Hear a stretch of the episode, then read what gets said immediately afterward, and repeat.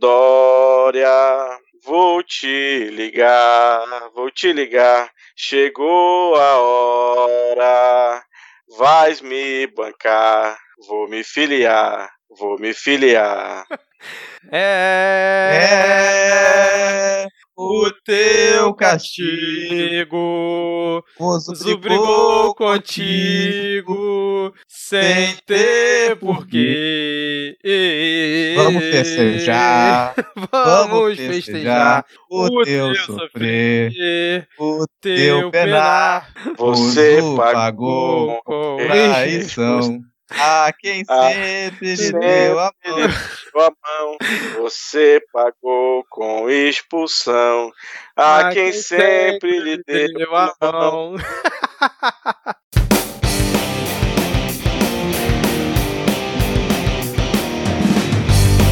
Olá, cidadão e cidadã, tudo bem? Eu sou Vitor Souza e está começando mais um episódio do Midcast Política, o nosso episódio 100% sobre política nacional, com um giro por algumas das principais notícias e fatos que ocorreram na última semana. Seja bem-vindo novamente e seja bem-vindo pela primeira vez, caso você esteja chegando hoje por aqui. E hoje aqui comigo temos a volta dele depois de uma semana de folga, Rodrigo Hipólito. Tudo bem, Rodrigo? Eu voltei dessa vez pra me irritar, porque o Brasil se tornou o pior lugar. Não tá bem, cara. Nunca tá bem, nunca tô bem. Esse, esse governo tá quebrando todo o sistema imunológico. Eu, já, eu passei mal, tenho certeza porque foi pelo governo, cara. Certeza que eu peguei um vírus que veio de Araraquara, me deixou parado durante uma semana, mas estou de volta. Tô aqui pra pistolar junto com vocês. Que bom, cara. Ficamos felizes aqui. E para completar o nosso trio de hoje, temos Diego Esquinelo. Tudo bem, Diego? Meu povo e minha pova. Se um dia eu for eleito presidente deste país, eu só faço uma promessa: vai ter um assessor dois em cada repartição pública. Se você não pegou essa referência, é, escute o episódio, porque vamos falar sobre isso ao longo aqui do episódio de hoje. Bom, como já é de praxe, vamos deixar aqui todo mundo alinhado, né, na mesma timeline e datar o programa, informando que estamos aqui falando diretamente do dia 14 de agosto de 2019. No momento, são 11 horas e 1 minuto do dia de hoje. Da noite, né, obviamente. Hoje, novamente, vamos ter todos os blocos já tradicionais né, desse nosso formato, com a atualização da lista de comunistas, o bloco de polêmicas, piadas e tretas, tem o bloco Pega Fogo Cabaré, a parte que todo mundo acha chato e, se tivermos conteúdo para isso, os momentos Carluxo e Panúncio. Mas antes da gente partir para os blocos, temos novamente aqui uma pequena lista de salves, né? O momento vira casacas aqui no Midcast, né? Onde os ouvintes que pediram um, beijo, um abraço, um alô, é, vão ter aqui o seu momento. Então eu vou começar aqui pelo Denis Almeida, que a gente já falou aqui em outros programas. O Denis, né, tá sempre interagindo com a gente, sempre dando uma moral lá no Twitter pro Midcast, seja qual for o formato aqui que a gente lança. E fica aqui o nosso abraço para o Denis Almeida. E eu queria mandar um abraço também pro Adrian e pro Roger lá do podcast Volt Ampere, que essa semana eu gravei um episódio lá com eles do Voz Stack, onde, por incrível que pareça, senhores, eu contei a minha história de vida lá, como desde a minha infância até chegando aqui no Midcast. Foi um episódio bem legal, falei pra caramba lá, porque quando eu sou convidado eu falo mais do que aqui. Então, é, em breve vai estar disponível lá no Volt Ampere, eu divulgo aí nas redes sociais quando isso acontecer. É, mandem aí o alô, por favor, para os próximos dois nomes aqui da nossa lista. Então, mandar um, um abraço para nossa ouvinte Priscila Aires. Então, é, e toda a galera né, que interage no Twitter. Estou muito feliz que perceber que o Midcast Política está recebendo muita interação no Twitter, cara. O pessoal pedindo, não só pedindo abraço, comentando os episódios também, começando a ouvir assim que lança, né? Pô, isso é bem Sim, bacana cara, isso tá resposta. muito legal. A- Lança na sexta, cara, já tem um boom assim de, de audiência, as pessoas já comentando, tá muito legal mesmo. Se você comenta lá no Twitter com a gente, continua, porque a gente fica muito feliz com isso. Lembrando que o perfil do Midcast no Twitter é o arroba podcastmid. Diego, fala o último nome aí, por favor. Por último, mas não menos importante, um abraço e um beijo para o pessoal do podcast Kit de Releituras Musicais. Exatamente, eles que interagiram com a gente hoje lá. Inclusive, acho que eles devem ter gostado da nossa abertura hoje, né? Beth Carvalho aí sendo homenageada aqui no Midcast. Com essa bela paródia.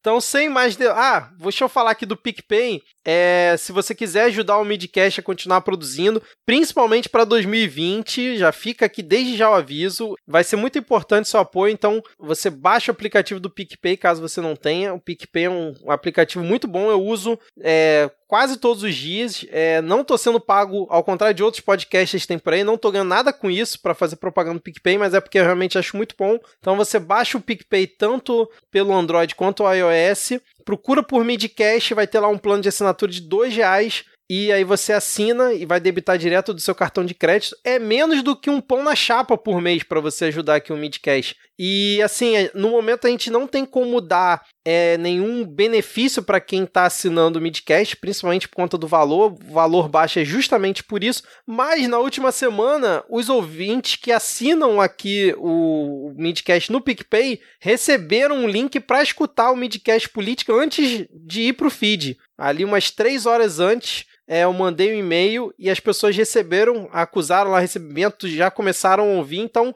pode ser que essa semana role novamente, né? Se você está escutando aqui, já rolou ou não, né? Mas a gente vai tentar sempre trazer é, alguma coisa diferente para quem está assinando. Quem sabe a gente não cria um grupo de WhatsApp para trocar ideia com os ouvintes. O que, que vocês acham? Tem que ah, ser de melhor Telegram. o Telegram que é mais seguro, né? Mas... vamos deixar a ideia no ar aqui, vamos ver o que, que os ouvintes pensam, vamos ver se eles comentam lá no Twitter, se eles gostariam da ideia e tal. Mas vamos deixar no ar aqui é, essa sugestão. Então, agora, sem mais delongas, vamos aqui para a atualização da lista de comunistas.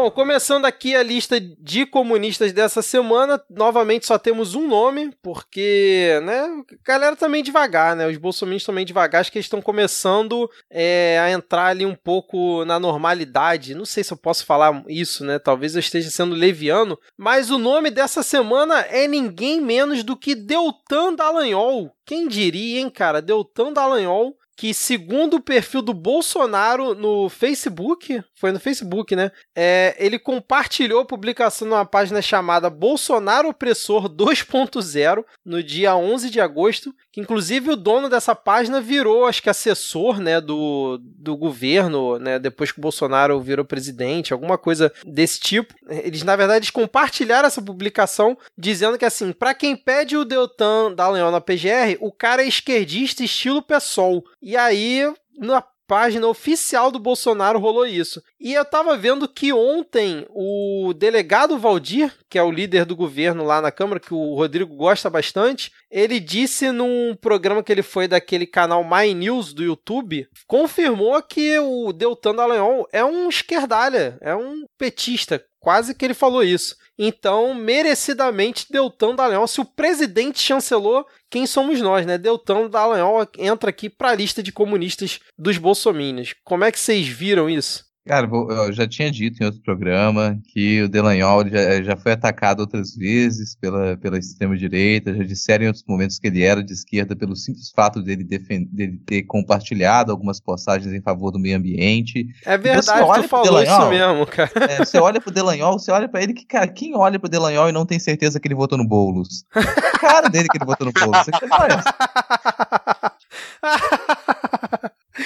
É, é, tudo disfarce que ele fica falando de evangélico, esse tipo de coisa, né? Chega lá, ele aperta bolos, aperta 50 na urna.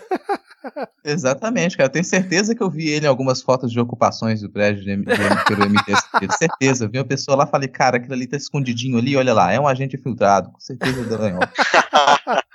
Mas e você, Dio, como é que você viu essa, essa, esse ataque aí ao Dallagnol nessa semana aí, pela própria página do Bolsonaro? Cara, eu acho que assim que ele chegar e, viesse apresentar sua documentação nas fileiras do, do comunismo, nós vamos já cobrar dele que ele faça jejum, né? Que ele é um rapaz aí muito pio, que também pedia muita, fazia jejum e oração pela condenação do, do Lula. Então já vamos colocar para fazer jejum aí, começar com três meses.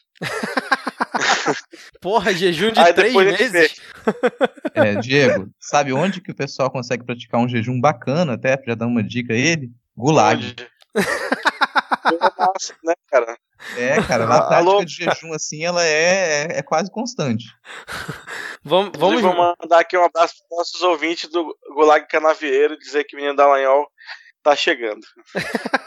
Vamos, por favor, vamos manter aqui o, o regime democrático aqui desse podcast, por favor, hein? Bom, mais algum comentário em relação ao Dallagnol na lista de comunistas? Eu confesso que eu fiquei um pouco surpreso, apesar de realmente o Rodrigo ter alertado aqui num episódio passado sobre isso, né? Não, eu vou falar mais do Dallagnol agora não, porque ele vai aparecer mais à frente, né? A gente já tem quase um bloco é. vaza-jato aqui, então essa... Infelizmente a gente vai ter que voltar esse nome.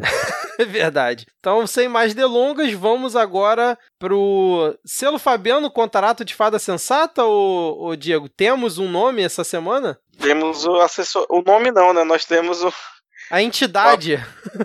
A, a entidade. O, grande, o grandioso encarregado do departamento de Vai da Merda. Aquele que tenta inutilmente salvar o insalvável. Corrigir o incorrigível, ele, o assessor 2. é, a gente, como o Rodrigo falou, a gente vai ter, vai falar sobre a Vaza Jato, mas saiu hoje, cara, uma, uma, foi quem que soltou? Foi o UOL hoje? Foi o UOL, né, que, que soltou? Cara, eu vi na, no site da Fórum, foi o primeiro link que eu achei, mas não tinha a conversa direto. Eu não achei a fonte. Entendi. É, mas aí num chat lá que rolou o assessor 2 com a galera lá do, M, do Ministério Público, né, Dallagnol e companhia, ele, ele mandou assim, é, que tava rolando um papo sobre um evento que parece que o Dallagnol tinha sido chamado para participar, que aí ele estaria junto com o Bolsonaro, que o Bolsonaro seria um dos palestrantes, aí o Dallagnol tava meio reticente, putz, vou participar mesmo lá do, do evento com o Bolsonaro, talvez eu mande outra pessoa, enfim. E aí o assessor 2 comentou o seguinte: Você vai mesmo no evento deles neste sábado com Bolsonaro como palestrante? Por favor, repense. Por favorzinho. Cara, que dó.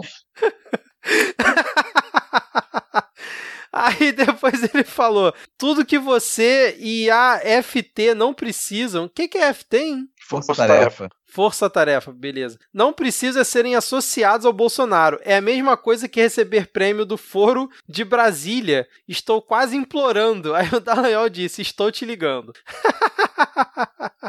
Por favorzinho, foi foda, cara. Foi demais. Ai, ai. É, cara, tô pensando, ou o assessor 2 é realmente uma pessoa, cara, muito, muito responsável, que gosta muito desse país, ou também tinha alguma coisa para dever ali, porque, cara, não, você não vai fazer isso, não. Acredito que você vai. Eu fico muito pensando se, se ele não tinha alguma coisa pra dever, se ele. Ou se não é a própria mãe do Delanhol. Será que o Deus é a mãe do Delanhol, cara?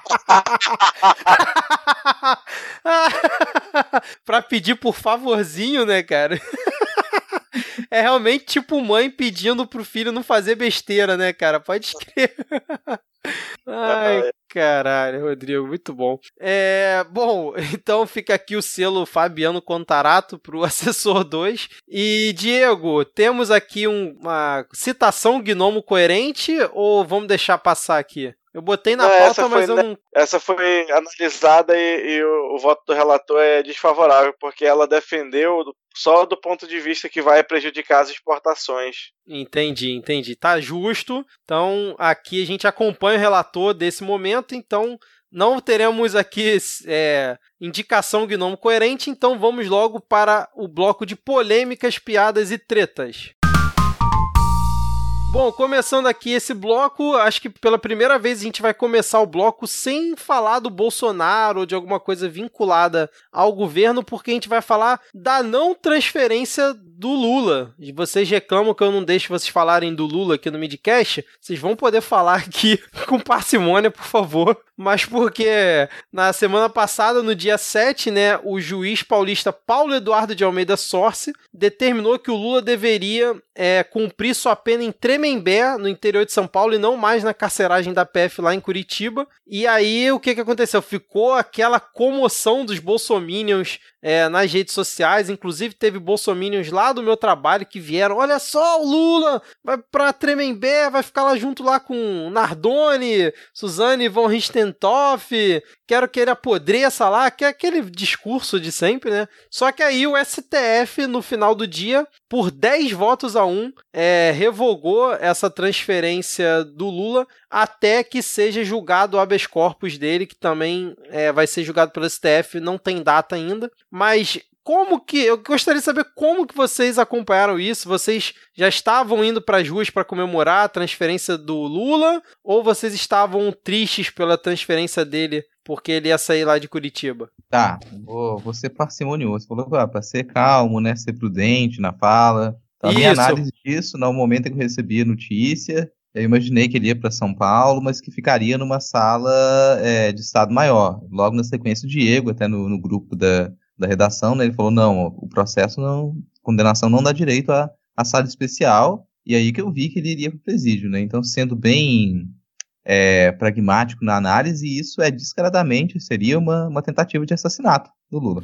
Porque, não, seria uma tentativa de assassinato. Você vai, é, você vai mandar o, o, o Lula na atual conjuntura, considerando o, como que a polícia de São Paulo se relaciona com as facções criminosas locais você vai mandar ele para Tremembé? Qual era a expectativa? O que, que, aconteceria, sabe? E ainda mais do nada, no meio da, da treta que tá rolando de Vaza Jato, você, você me manda uma dessas sem, sem razão aparente, né? E pela, pelas reclamações de Curitiba que elas seriam improcedentes, sabe? Olha, tá congestionando aqui a situação, tá tornando a nossa cidade linda, Curitiba, um local de pessoas de vermelhas, de pessoas é, esquerdopatas que fazem barulho com escapamento de moto, Vamos expulsar esse pessoal daqui. A gente não quer nenhum nordestino aqui. Tem um nordestino preso aqui. Vamos mandar ele para São Paulo. Não, cara. Era descarada tentativa de assassinato. Mas eu gostei até de ver como é que foi a reação na, na Câmara, porque no momento maior, uma parcela enorme da, da Câmara se posicionou contra, né? mesmo ah, então, dentro dos partidos Maia, da oposição. Sim, é, o Maia, o Maia PSDB. O puxou uma reunião com o Toffoli rapidamente, puxaram uma reunião com o Toffoli, então cercaram o Toffoli e falaram, isso aqui é uma coisa urgente.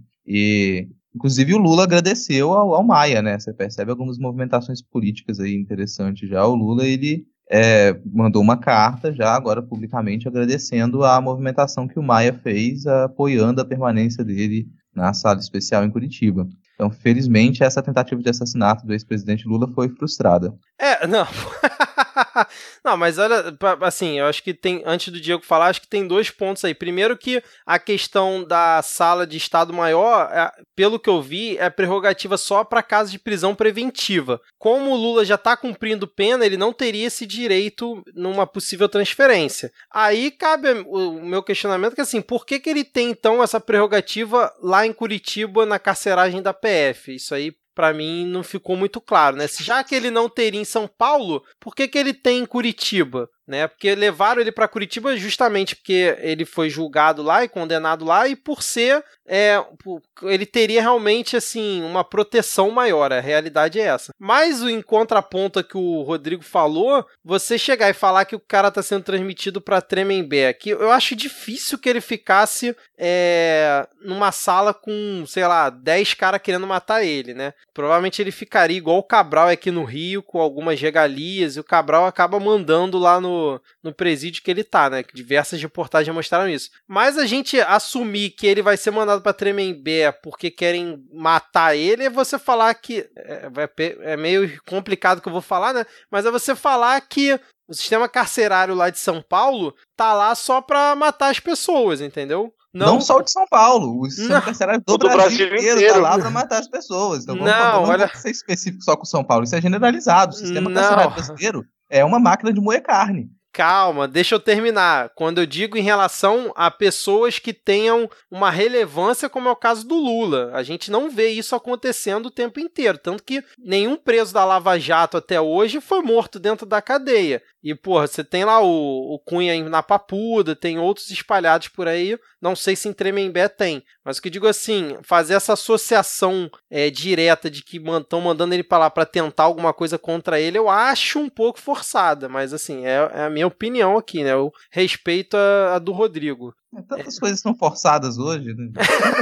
forçada, cara. Se forçar um pouquinho isso aí, você não precisa forçar muito para que ele morrer está dentro. O fato é que não é seguro. Ele, não. É, não, não, tá falando bem. de um ex-presidente que está sendo perseguido como preso político e tem uma boa parcela da população que gostaria, como você mesmo falou dos seus colegas lá, de que ele literalmente apodrecesse. Sim, ele... sim, isso aí tem, isso aí com certeza é. tem. Inclusive, o Dória, né, falou, ah, ficou zoando a, a Gleice, né, falando, ah, ele vai vir para São Paulo, mas pode ter certeza certeza que aqui ele vai fazer uma coisa que ele nunca fez, que, foi, que é trabalhar e tal. Assim, é, aumentando um pouco a questão do discurso de ódio, né? Então, sei lá, eu quero ouvir o Diego, o que, que ele tem para falar aí, que a gente tá falando aqui, não deixa ele falar.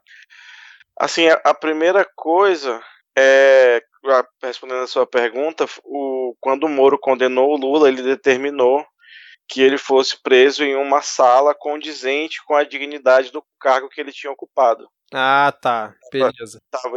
Estava expresso na sentença, então por isso que ele cumpre a pena nessa sala, nessa sala especial. Ah, Porque tá. assim, a gente a está tão acostumado a não ser um país sério que a gente esquece como países sérios deveriam funcionar.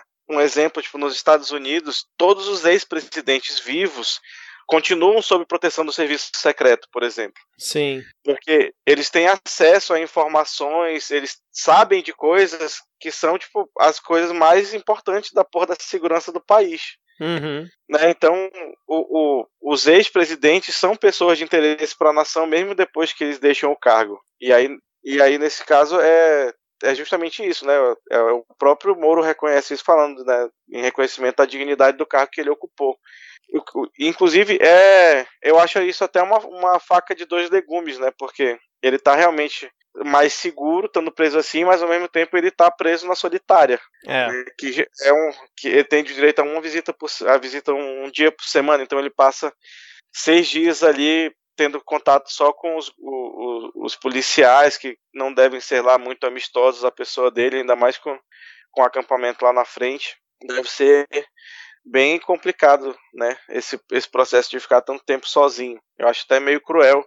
Mas, assim, de, de qualquer forma, essa questão da, da, da tentativa de assassinato não, não precisava nem ser diretamente à vontade do, do, do Estado, do, do, juiz que determinou, né? não precisava nem ter nada a ver diretamente com isso, mas a questão é que todo mundo sabe quanto o sistema prisional é corruptível. E aí, para, sei lá, qualquer doido que tenha 5 mil reais na mão, consegue infiltrar alguém num presídio para matar o cara, entendeu? É, é um que é um processo, é, é uma segurança bem mais relaxada, principalmente nesse presídio de Tremembé, que é conhecido por ser o presídio dos famosos, uhum. né? Que é um presídio que tem condições de, de condições de segurança mais tranquilas, assim, para justamente porque as pessoas que vão para lá têm uma certa visibilidade, então não poderiam sofrer tantos maus tratos assim, porque isso pegaria mal. Então, é, não precisa nem necessariamente ser uma tentativa explícita de algum agente do Estado de provocar, de, de pôr em risco a segurança dele. Mas é algo que aconteceria de fato, porque ele, né, o que estava previsto é que ele ficaria numa sala sozinho, mas durante as horas de refeições e banho de sol ele teria contato com os outros presos. Hum. E aí, para hum. alguém colocar um veneno na comida dele, ou para alguém chegar e dar um, sei lá, dar uma estocada nele na hora do almoço, tem gente disposta a muito mais por, por, por dinheiro. Né? Então é mais uma questão de que a segurança dele estaria em risco, independente da vontade do, do, do agente do Estado que determinou que ele fosse para lá. Ah, entendi o ponto de você. Agora o Diego tentando dar uma explicada melhor além do. Além do, ah, cara, do Rodrigo. O Diego sabe fazer poesia, eu não sei fazer esses negócios, não. Não, mas assim, é, parando pra pensar aqui, depois do que você falou, tipo, se um maluco foi lá e deu uma facada no Bolsonaro no meio de milhares de pessoas, realmente.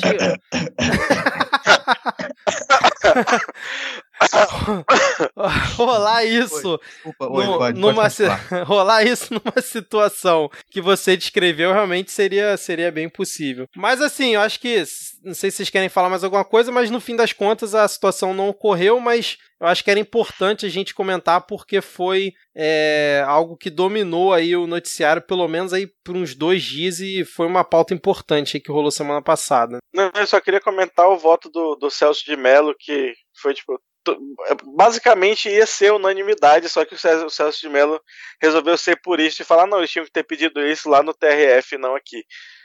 Ah, mas, é verdade.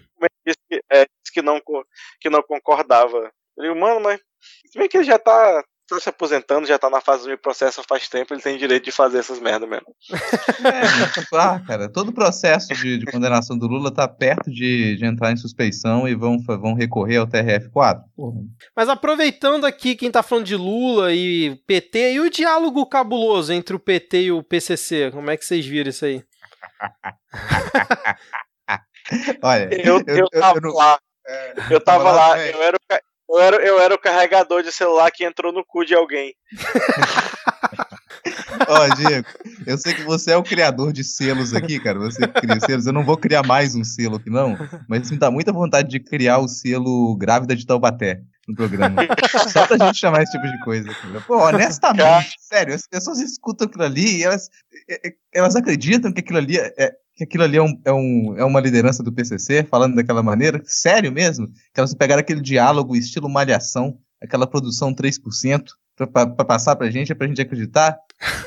Pô, até o áudio do seu Armando era melhor que aquilo, cara. Era mais convincente com aquele negócio. Não, o, o, mais doido disso é que, tipo, no dia, né, saiu lá o áudio, sa... pra quem não tá sabendo, né, prenderam é, alguns chefes do PCC no dia 10 e aí, durante essa operação, divulgaram um áudio de um cara que seria, né, da, ali, um dos chefes do PCC, um dos líderes, né? E aí ele, de, no áudio, ele diz que ele elogia o Moro, assim, falando que o Moro tá pegando pesado com eles, esse Moro vai ferrar com a gente e tal. E logo depois fala que na época do PT eles tinham um diálogo cabuloso com o PT e que o PT tava fechado com eles e tal, mais ou menos nessa linha, né? E aí o que aconteceu? Rolou muita polêmica no dia, só que depois, cara, teve até um promotor que disse que não há indicativo de negociação do governo do PT com o PCC, né? Um, no dia seguinte ele comentou isso. É, mas depois acho que não rolou mais nada, né? Não teve avanço, teve gente que estava pedindo para quebrarem o sigilo, né?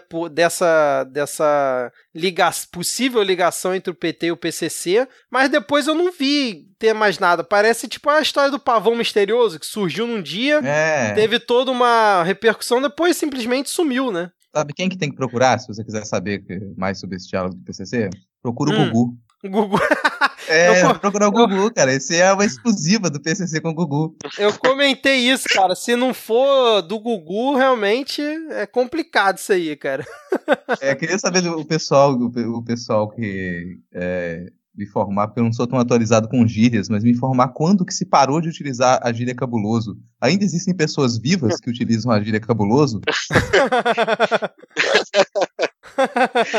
Cara, cabuloso faz tempo, olha. Sabe o que, que me parece? Só... Algum, algum, algum policial que entrou para que faz, faz muito tempo que se converteu, né? Saiu do mundo, entrou pra igreja. Aí na época que essa pessoa fazia parte do mundo, né? 15, 20 anos atrás, essa pessoa usava gírias como cabuloso. E agora, na hora de imitar, um, um, um, integrante do PCC, pô, que gíria aqui que a gente vai usar que parece muito do subúrbio. não, e assim, esse promotor, né, ele, ele é lá do MP de São Paulo, que ele comentou que não há qualquer tipo de indicativo de negociação e tal. É, e aí, cara, me parece muito que, tipo, foi é, prática estilo Lava Jato, em que eles soltavam áudio para gerar aquela repercussão e depois simplesmente não se falava mais nada e soltou só por, por soltar. É, porque a parada tava em sigilo e o áudio vazou como, né, cara? É, no melhor estilo Lava Jato. E aí, como o Moro é o chefe da PF, já fica meio assim, hum, então, né? Eu, pelo menos, fiquei com essa dúvida. E como a coisa não andou, eu fiquei. Eu realmente tô assim: caramba, esse áudio foi estilo Gugu ou realmente tem alguma coisa para ser mostrada, né? Se tem, por que, que não se mostrou até agora, né? É, não, falando sério, sim, é claro que eu exagero um pouco na brincadeira, mas falando sério, eu realmente desconfio desse áudio, assim, de ser um áudio forjado que a estrutura da mensagem que é passada nesse áudio, ela difere de outros áudios que eles são interceptados de comunicação entre lideranças de organizações criminosas como o PCC. Então, você pegar essa estrutura, ela apresenta em ordem todas as informações que elas são interessantes numa divulgação do governo. É, é o elogio descarado ao Moro, é uma, sabe, uma, uma afirmação que ela pode ser incompatível com a realidade. Não sei exatamente se é essa afirmação de que, nossa, você é, o governo atual ele se negou a negociar com lideranças. Peraí, eu, houve essa afirmação ali, essa afirmação de que o governo atual, na figura do Sérgio Moro, se negou a negociar com lideranças do PCC. Quer dizer que existe um contato direto com essa liderança, e se existe esse contato direto com a liderança, o que, que isso pode significar? Isso é bem pesado, assim, isso é Sim. até estranho de se dizer. Isso é Uhum. colocado como elogio, para dizer que o Moro é o, a grande figura agora, né? É tudo muito encadeado, muito. É, muito ben- é benéfico demais para o governo um áudio desse, como se ele houvesse sido roteirizado. Isso me causa estranheza. O fato da imprensa não procurar mais ou não ter acesso, bem, divulgação na imprensa, aparentemente nenhum jornalista teve mais informações ou conseguiu reaver alguma coisa é, da operação, não tem mais nenhum detalhe sobre a operação. Isso saiu de sigilo, mas ao mesmo tempo voltou a sigilo.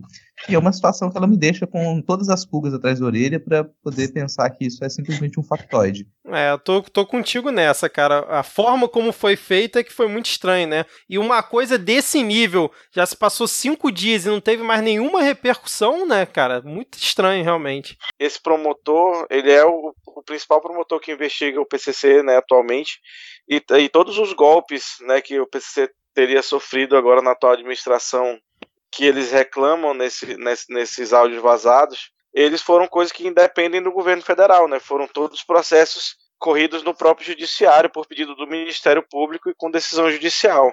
O que o, o governo fez foi abrir vaga nas penitenciárias, que é a sua obrigação. Então, Uhum. é, mesmo, mesmo de um, de um ponto de vista, né, assim, pensando, é, essa galera que é liderança desse tipo de, de operação costuma ter um, um conhecimento do funcionamento do sistema, porque eles vivem operando esse sistema, né, do sistema carcerário. Uhum. Então eles sabem que não é diretamente a, o Executivo Federal que fez essas transferências, ex- exatamente. E outra coisa é que, justamente na, na, na questão do, da, da fala do texto, eu, eu sinto uma falta de coerência. Parece que o texto ele é construído de uma maneira normal e aí alguém saiu jogando umas gírias, assim, salpicando por cima para parecer cabuloso o negócio. É, tipo assim, vamos juntar tudo que seja bom pra gente divulgar na nossa rede bolsonarista, humorista, sei lá o que for, e vamos botar tudo no áudio só e divulgar. Parece que foi isso, né, cara? Juntou É, tudo de bom, como o Rodrigo já falou. É, vamos Sabe ver, o que, né? que isso me soa? Só pra fechar, isso me soa é, como aquele diálogo do Interestelar. Vocês assistiram Interestelar, né? Sim. E você sim. tem, você tem um, um astronauta e engenheiro explicando para outro astronauta e engenheiro, os dois com grande formação em física e a- em astrofísica, eles conversando sozinhos, explicando um para o outro como funciona um buraco negro. Sabe? Como funciona um buraco de minhoca. né? Aí você tem, você sabe, duas pessoas que não têm razão nenhuma para trocarem aquelas informações que elas já possuem, elas resolvem conversar sobre aquilo para poder esclarecer quem. É verdade, cara. Uma boa analogia aí. Bom, é, vamos seguir aqui, que esse blog já tá ficando gigante, mas, né, esses próximos dois tópicos a gente precisa pelo menos comentar alguma coisa, né? Eu vou deixar pra você, Rodrigo, comentar sobre o menino Ricardo Salles aí nessa última semana, que ele teve dois eventos aí que foram relevantes pra gente comentar aqui, que acho que é a primeira vez que o Ricardo Salles não tá no, na parte que todo mundo acha chato, né, pra ser xingado. Ele vai estar aqui no Polêmicas, Piadas e Tretas. Pra ser xingado. É. não, não vou, não vou precisar xingar, xingar o, o antiministro, não, né? O sinistro Salles. É, o Salles ele teve na Câmara para prestar esclarecimento né, sobre as críticas que tem recebido com relação à política ambiental. E essas críticas elas têm vindo muito de uma da área da agricultura também, né? O, o agronegócio, os ruralistas, eles não estão felizes com, com o modo como o Salles ele tem gerido a pasta do meio ambiente, porque ele tem dificultado algumas coisas que elas são necessárias para a agricultura. É necessário que a agricultura preste contas com relação à parte ambiental para que receba mais investimento e tenha confiabilidade nas exportações. E a política que o Salles ele tem, é, pela qual ele tem direcionado o meio ambiente, que é muito a favor de madeireiros e garimpeiros, ela não tem deixado uma boa parte da, do pessoal que apoia o Ministério da Agricultura feliz. Então, essa é uma das razões dele ter ido prestar esclarecimento na Câmara, o que no fim das contas não prestou esclarecimento, porque é uma figura que é um grande sabonete, assim. Ele, do, ele realmente domina a arte de não responder perguntas. Pode ele crer. consegue dar uma volta enorme e no fim das contas ele não traz informação qualquer, assim. E, Infelizmente ainda conseguiram fazer ele perder a paciência na, na saída, né? Que ainda vieram questionar ele para nem lembro porquê, mas ele, ele perdeu a paciência pelo que ele não é motoboy de, de ninguém para passar informação para os outros, né? É conseguindo Foi um tirar um pouco. deputado que falou que ele era o, ele era o office boy do, da, Do da, agronegócio. política, né? Do Do agronegócio. agronegócio. Que ele não, não parecia com os bandeirantes, né? O Jorge Domingo Jorge Velho, mas que ele estava fazendo a mesma coisa, né? Promovendo essa invasão do Brasil e assassinato de lideranças indígenas. Exato. Então, na, E na aí, prática, Só um quando, fala, quando ele falou Office Boy, eu fui eu- quando eu vi o vídeo, na hora eu lembrei do filme Bonitinha, mas Ordinária, em que o outro fica falando, você é um contínuo, seu contínuo. Pode crer. aí, aí basicamente o ministro falou, eu não sou um contínuo e você é um filho da puta. É, é, muito bom, cara. Eu chamar ele de contínuo daqui, a, daqui pra frente. Pra quem não sabe é, o que é contínuo, era justamente Office Boy. Aí só atualizando. É o nome an- antigo de Office Boy. Aham. É, mas até eu falo, o, o contínuo, ele talvez esteja num risco de queda, né? Ele não tem muito mais confiança, começa a perder apoio e o Ministério da Agricultura é mais forte. E talvez ele, o Sinistro Salles, ele não permaneça no cargo tanto tempo quanto a gente imaginava, o que é um ponto positivo, embora a gente não saiba quem é que vai entrar nesse caminho, É. porque por É. Vídeo vai entrar, né? tempo pode piorar, pode piorar. O outro acontecimento que teve envolvendo o Sinistro também essa semana foi ah, um programa do painel, né, da, da G-News, da Globo News, que trouxe o Ricardo Salles frente a frente com o Ricardo Galvão, que é o ex-diretor do INPE, que foi exonerado, né, e que vale muito a pena assistir essa, o programa na íntegra, porque você pode perceber nitidamente a diferença de uma pessoa que é extremamente competente, possui larga experiência na área, é um pesquisador, e do outro você tem esse, esse pequeno saco de que é o Ricardo Salles, tentando dialogar com ele. Você consegue perceber por que, que não, não, não existe compatibilidade, por que, que aquele sujeito ali não deveria não só não estar em pasta nenhuma do governo, como muito menos numa pasta do meio ambiente. Puta que pariu, lá vou eu ter que bipar você. Ai, meu Deus do céu, cara. Ai, ai. Fala saco que eu acho que não precisa bipar.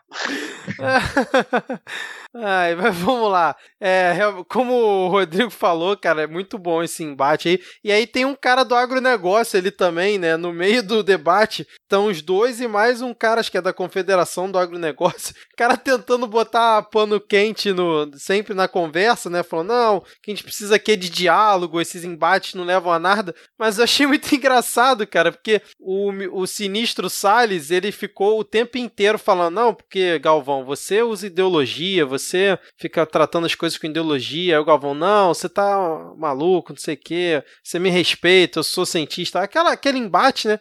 Aí, cara, na, na- no, acho que no último minuto do programa, vem lá o cara do agronegócio, né, falando né, que dá para fazer uma, uma agricultura sustentável, o agronegócio é isso, o agronegócio é aquilo. Aí ele falou, mas, por exemplo, não pode vir, sei lá, um projeto de lei falando em acabar com a área da Amazônia legal. Isso é um absurdo, isso não pode acontecer. Aí vem o, o Galvão e fala assim, é, você poderia falar o nome de quem é que sugeriu esse projeto? Qual parlamentar? Aí o, o cara do agronegócio fica com a cara de bunda fala: Não, não tô aqui pra citar nomes e tal. Aí vem a Loprete: Não, não. Pera aí, vamos aqui pro assinante poder entender. Quem sugeriu o, o projeto de lei foi o senador Flávio Bolsonaro. Aí, cara, o sinistro Salles, cara, ele arregala o olhão e fala: Depois o senhor diz que não trata as coisas de forma ideológica, né? Aí o Galvão dá aquele sorrisinho de lado, né, cara? É, essa parte foi é. maravilhosa, cara. Puta que É para as pessoas aprenderem também que olha só o valor da ciência. A ciência te ensina a pensar. O contrário disso é aquilo lá, ó. É o que tá do outro lado. Não, porque o cara do agronegócio, ele, ele se complicou nele mesmo, porque ele tentou é, como é, jogar dos dois lados, né? Agradar todo mundo ao mesmo tempo, e acabou que deu a deixa pro, pro Galvão mandar essa, né, cara? Ah, é muito bom, cara. Real- realmente recomendo assistir, porque foi uma discussão, um embate interessante, né? Porque não teve muita discussão, né? Cada um tentou defender seu ponto, a sua maneira, e nem chegou a consenso nenhum ali. Agora, deixa eu só uma coisa aqui, Diego. Vamos falar de coisa boa? Vamos falar de coisa boa? Vamos falar de merda? Vamos falar de merda, que é o que, é o que sobrou? Não, mas só pode falar é, nos dias ímpares. No ímpar, você escolheu ímpar, acho que eu escolhi o par, cara. É, eu sou subversivo. todo dia mesmo.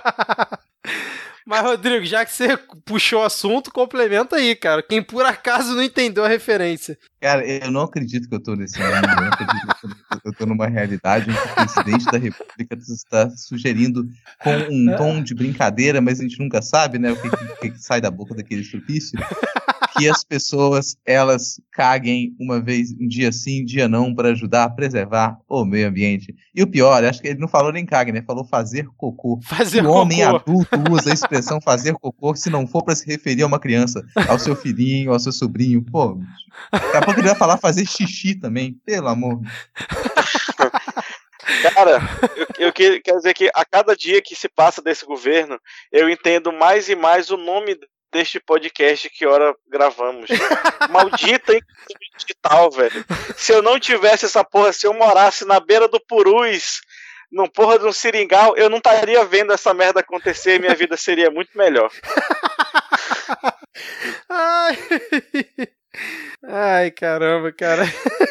Bom, além dessa desse caso do Bolsonaro ter falado para um repórter, acho que foi da Folha, né, falando que quando o cara perguntou para ele se tinha como o Brasil crescer de forma sustentável, né, respeitando o meio ambiente, aí ele ironizou o cara falando que não era só ele é, fazer cocô dia sim, dia não, comer menos, que ajudava o meio ambiente. E aí, hoje no evento que ele foi no, no Piauí, é, parece que ele usou de novo o termo falando que eles vão eles precisam varrer o cocô vermelho que existe no Brasil, varrer esses comunistas, petistas, e aí ele repete de novo: precisamos varrer o cocô é, do, do Brasil e tal. Aí o pessoal vibra, grita mito, mito, mito. E aí ele fala uma frase que me chamou a atenção, que é o seguinte ele fala assim: vamos varrer a esquerda nessa eleição. Ou seja, o cara já está começando né, o, o, processo eleitoral de 2020, que são para as prefeituras, que eu tô acreditando que o PSL vai inventar alguma nova tática aí e vai é, ganhar terreno com isso, com essas.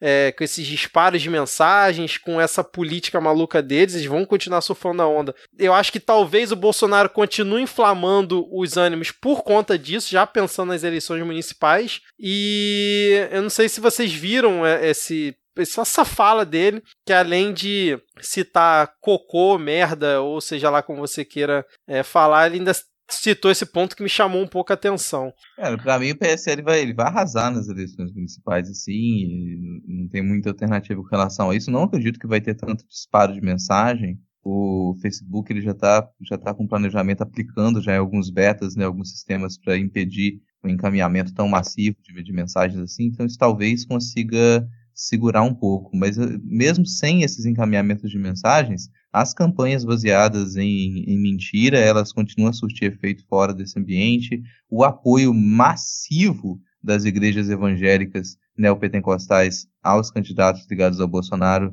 vai manter essa eleição, essas eleições municipais. Então, para mim, independente das mensagens, essas eleições elas já, já são de domínio do, do PSL da extrema-direita. Assim. A gente pode tentar reverter esse estrago em algumas regiões, em algumas localidades, mas a tendência é a gente não conseguir ter uma, uma, boa parcela do terreno que atualmente ele está com a oposição e com as esquerdas em alguns municípios. É assim, na, nas capitais é bem provável, nas capitais tirando o Nordeste, é bem provável que tenha aí uma, uma grande onda. Se, se para governador em, em, vários lugares, né? O governador que é uma coisa que costuma ser muito de caciques políticos locais.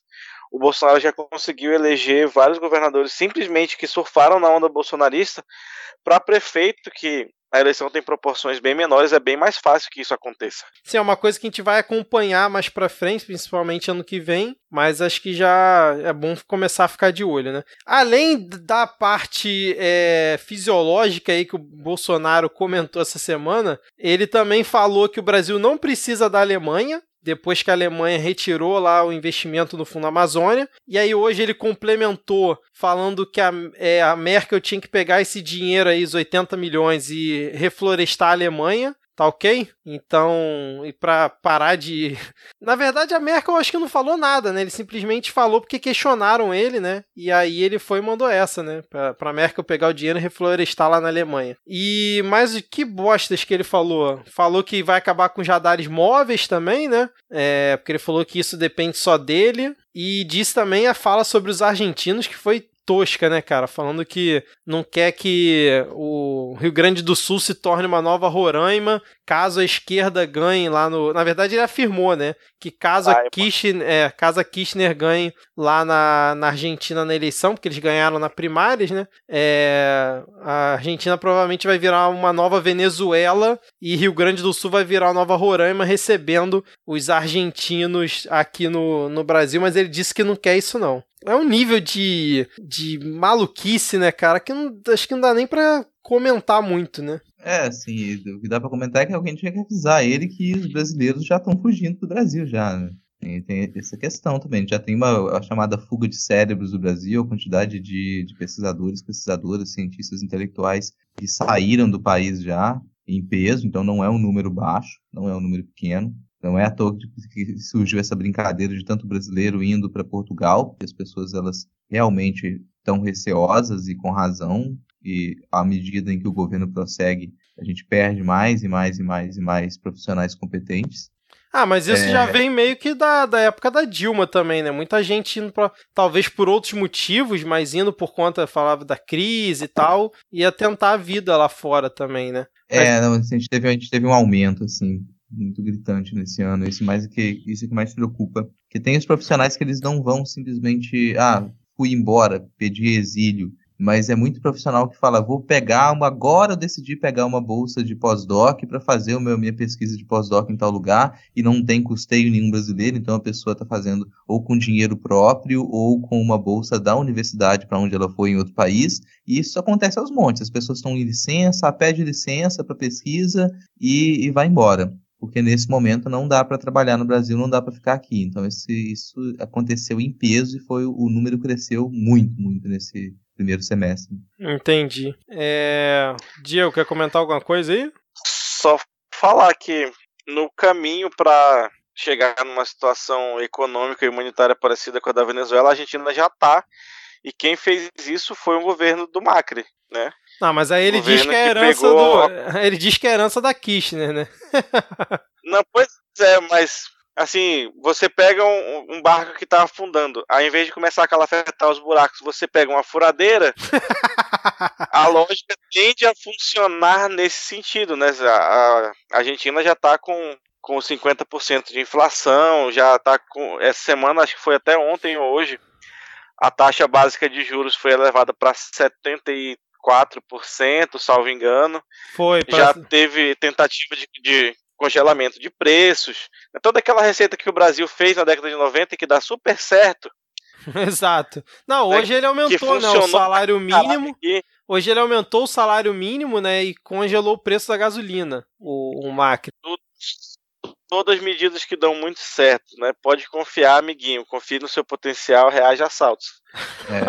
Mas até pensando assim, nessa analogia do Diego, é exatamente que isso é o neoliberalismo, cara. Você pega um barco que ele tá com furo, ele tá precisando de reforma, mas você não vai reformar o barco, você não vai tapar os furos do barco, você vai deixar que ele enfrente o mar revolto, e o mar é o mercado. Se o barco ele tiver muito mérito, ele conseguir trabalhar muito bem, ele vai conseguir superar o mar. Se ele não conseguir, infelizmente ele vai afundar. Mas é assim, o mercado ele, ele é forte e ele dita as regras. Se tudo der certo, se o mercado quiser, o barco vai, vai continuar boiando, né? Lembra, você está dentro do barco. É. Não, o, o, mais legal dessa história é que eu lembro, eu tenho sempre dois prints do antagonista guardados, que são um de 2016, né? Que é assim, se a Dilma sair, o PIB dobra. E o outro é o outro é de 2018, janeiro de 2018, que é o exemplo de Macri para o Brasil. E aí tinha toda aquela onda em cima do Macri e tal. Eu queria saber como é que tá agora a opinião do antagonista sobre isso. Mas vamos fechar então por aqui esse bloco que já ficou como sempre gigante, né? E vamos para onde agora, Diego?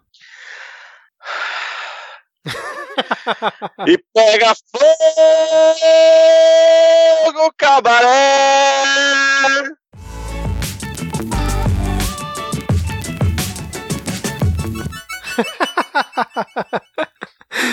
Pegou, Ai, pegou, ai, ai. pegou até um ar hoje, né, cara, pra poder fazer aí.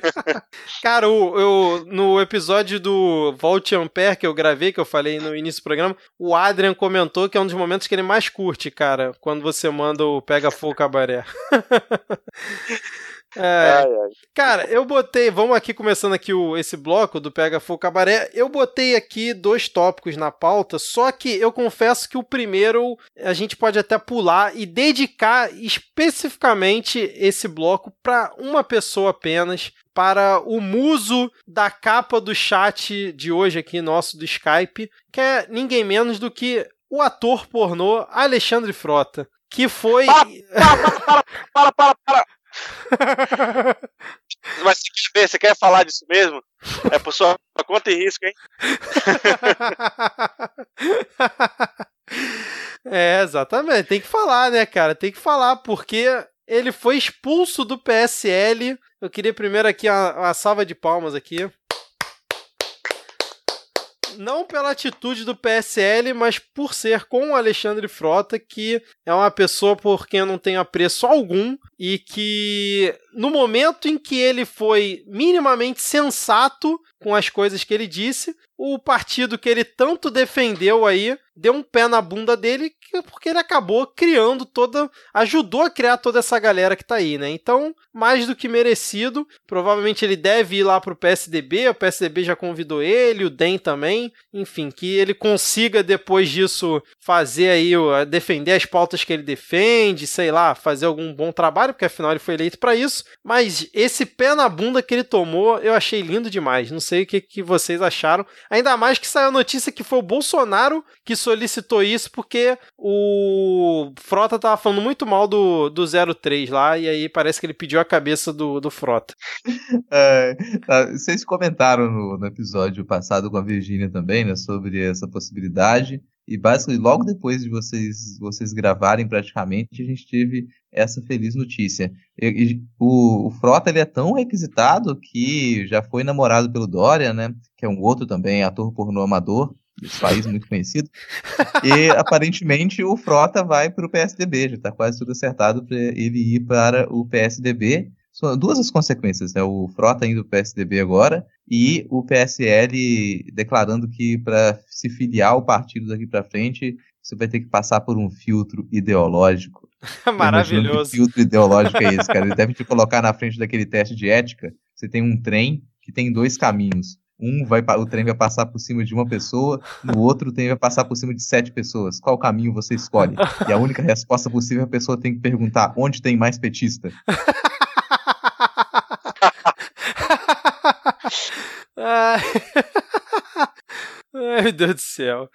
E você, Diego? Achou aí o que você estava procurando? Não, eu tô, achei só de citar aqui o, o ato- aparentemente grande filósofo Alexandre Frota em sua carta aberta porque eu porque sou contra Eduardo Bolsonaro em Washington. Ele vem falando aqui, né? Outro exemplo do que há de mais velho na política: pais beneficiarem seus filhos através da coisa pública. Os exemplos da velha política, contudo, não param por aí. Eduardo autoproclamou-se o cacique do PSL em São Paulo, contra a democracia partidária prevista no estatuto e contra a recomendação do TSE. Cara, ele era a única pessoa do universo que acreditava nesse partido Exato, e recebeu o e recebeu o seu bem merecido pé na bunda pra deixar de ser besta. Exato, é. Tu leva a sério um negócio que não é sério, toma aí, né, cara? Ai, Deus do céu, cara. Eu já ri muito essa semana dessa situação do Frota. É, acho que eu não tenho mais nada pra comentar aqui, não. Se vocês querem falar mais alguma coisa, a gente pode fechar por aqui. Não, cara, tô- vamos fechar por aqui que eu tô super curioso pra gente ir pro momento Carluxo, por conta do tópico como ele tá escrito aqui, Diego. O que raios é fumar uma floresta? Então vamos para o momento, Carluxo.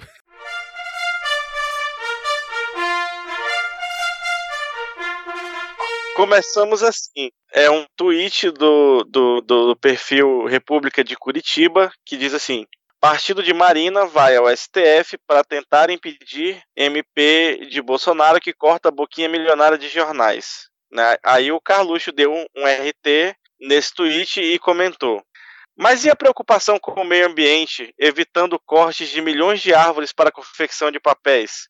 Ah, quase esqueci que isso é discurso para enganar quem perde a noção da realidade e ligações neurais fumando a floresta. ah, é aquele momento dele da semana Eu passada. Acho que o pessoal da rede de maconheiro. Eu acho. Não sei isso. Eu também tô É, achando. Aproveito para mandar um abraço aí pros nossos ouvintes lá do, do Forfan, né? Nossos ouvintes do Forfan estão atentos a esse a referência. Nosso, nosso ouvinte Eduardo ou Jorge, quero. Mas, ou seja, a normalidade dele da semana passada já foi por água abaixo, né, cara? Durou uma semana só, né? Né, é o, o ciclo da vida, né? Nem sempre dá pra ficar bem, às vezes a gente fica meio. Meio mal, né? É, Fala- Falando em ficar meio mal, acho que a gente já pode ir para o momento panúncio.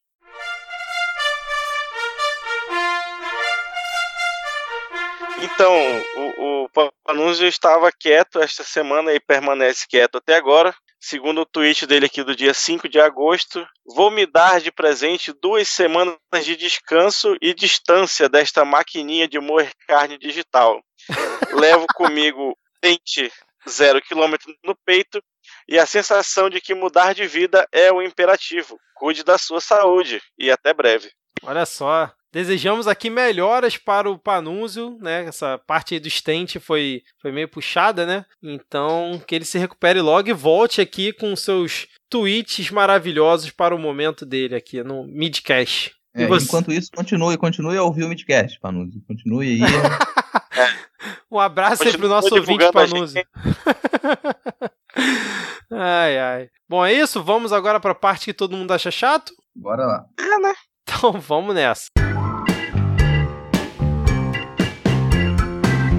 Começando aqui o nosso último bloco, é, a gente vai falar rapidinho aqui, só fazer uma observação, né? Que faz um tempo que a gente não comenta sobre a reforma da Previdência, que agora que voltou de recesso, é, a Câmara aprovou em segundo turno o texto da reforma da Previdência, como a gente, com os tópicos que a gente já comentou aqui no episódio passado, então não vou repetir. E agora ela vai tramitar no Senado né, primeiro na comissão da CCJ, né? Na verdade, na comissão não, né? Primeiro na CCJ, porque fica redundante, né? Falar comissão da CCJ, já que CCJ já é, né? Enfim, vocês entenderam.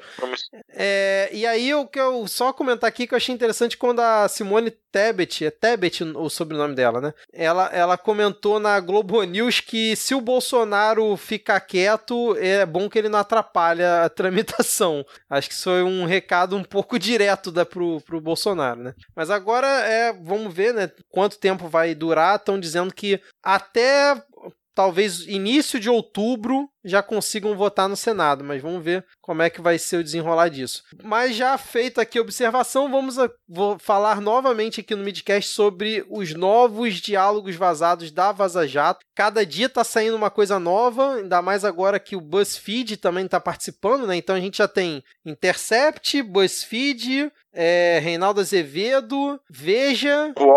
o UOL, é, o UOL UOL. entrou também, e a Folha, né? Já são seis veículos, Hum. né? Pelo país também tá dentro. É o país, bem lembrado, é o país também. Então, a gente tá chegando no momento, daqui a pouco só sobrou a Isto É e a Globo, né? Porque o antagonista não vale. A Isto É também não. A Globo tenta ficar ali em cima do muro e quando olhar vai estar sozinha, só ela não tendo acesso a essas informações, né? É, dá, dá o alô aqui, alô Glenn, alô Glenn, a gente tá disponível, tá? Se quiser passar um material pra gente aqui, consegue analisar alguma coisa. Fale por você, cara. Não tem tempo de analisar nada, não. Ah, você vai recusar? Eu parceria Midcast, Midcast da InterCPT. é, pensando por esse lado, né, cara? Mas vamos lá, tiveram alguns tópicos aqui. É, o que, o que para mim mais me chamou a atenção de tudo que vazou foi o diálogo do Dallagnol é, junto ali com o Moro, né? Não querendo que fosse apreendido o celular do Eduardo Cunha. Como é que vocês viram isso aí? Por que será que no primeiro momento barraram a apreensão ali do celular do Eduardo Cunha, que depois parece que foi apreendido é, pelo STF, né, se eu não estou enganado, mas no momento ali dos diálogos eles estavam meio reticentes em relação a isso. É, porque se, se realmente abrir o celular do Cunha, a gente vai descobrir que a gente vive na Matrix. Tudo controlado, a gente vive na Matrix e provavelmente o único canal que a gente tem para fora da Matrix é o próprio Cunha. Puta merda, imagina, é, hein? Não, é, ia ter aquele aplicativo lá, o Dropbox de Pandora.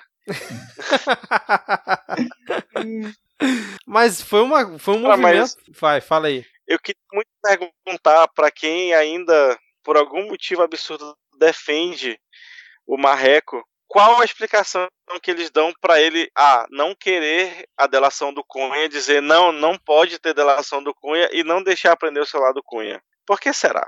É, cara. Não, é. Cara, já ficou bastante descarado isso, assim, de, de que vão ter que, que, priorizar algumas pessoas, outras elas vão, vão realmente ficar de fora, como Álvaro Dias, por exemplo, né? Então também vazou essa, essa informação aí de que o, o Álvaro Dias ele foi retirado de. Foi desconsiderada a presença dele em algumas delações, porque era uma pessoa de interesse. Então tem vários nomes que eles não podem ser melindrados. Isso, uhum. É, à medida, quanto mais vaza, mais a gente, a gente tem noção de quais são os nomes que eles devem ser preservados e não, e pelo menos ao que aparenta, os nomes que devem ser preservados são aqueles que têm informações mais diretas de como funciona essa máfia chamada Lava Jato. É, cara, assim, é, eu tô assim do lado do time que considera que a Lava Jato foi importante em relação ao combate na corrupção, até a página 2, né? Porque quando a gente vai vendo a forma como eles vão é, tratando os casos e o Moro vai atuando como promotor público e não como juiz, né?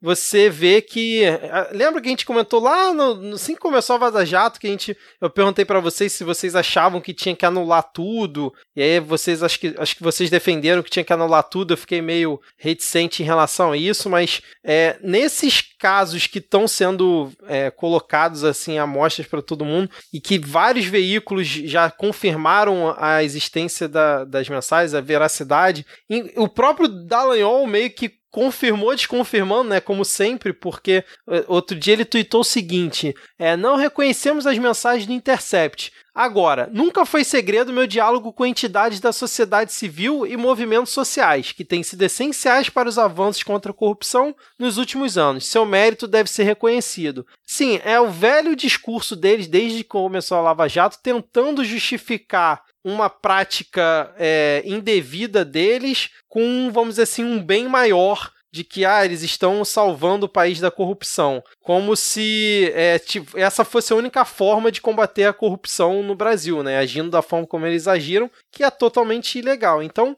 eu, sim, para mim já está mais do que claro que nesses casos que estão sendo divulgados, é, não tem como manter a condenação dessas situações e tem que anular mesmo, porque os caras agiram totalmente fora de qualquer é, normalidade, né? Inclusive eu estava escutando um anticast que o Ivan levou um juiz lá para comentar sobre a Vaza Jato junto com a Mulher Tamarindo, é um podcast, um episódio até um pouco antigo, mas que eu ainda não tinha escutado, em que ele fala isso, né, assim, para você se colocar no, no lugar, tipo, que você fosse acusado. Imagina, você foi demitido da empresa, acha que você te sacanearam e você vai processar é, essa empresa lá por danos trabalhistas, enfim. E aí você descobre que o advogado da empresa é parça lá do juiz e fica trocando ideia com ele ali pelo Telegram, pelo WhatsApp para combinar como é que eles vão, né? Como é que eles vão agir no processo. Você ficaria feliz com isso? É a mesma situação, né, cara? Não tem mais como defender esses caras em relação a isso, né? Por mais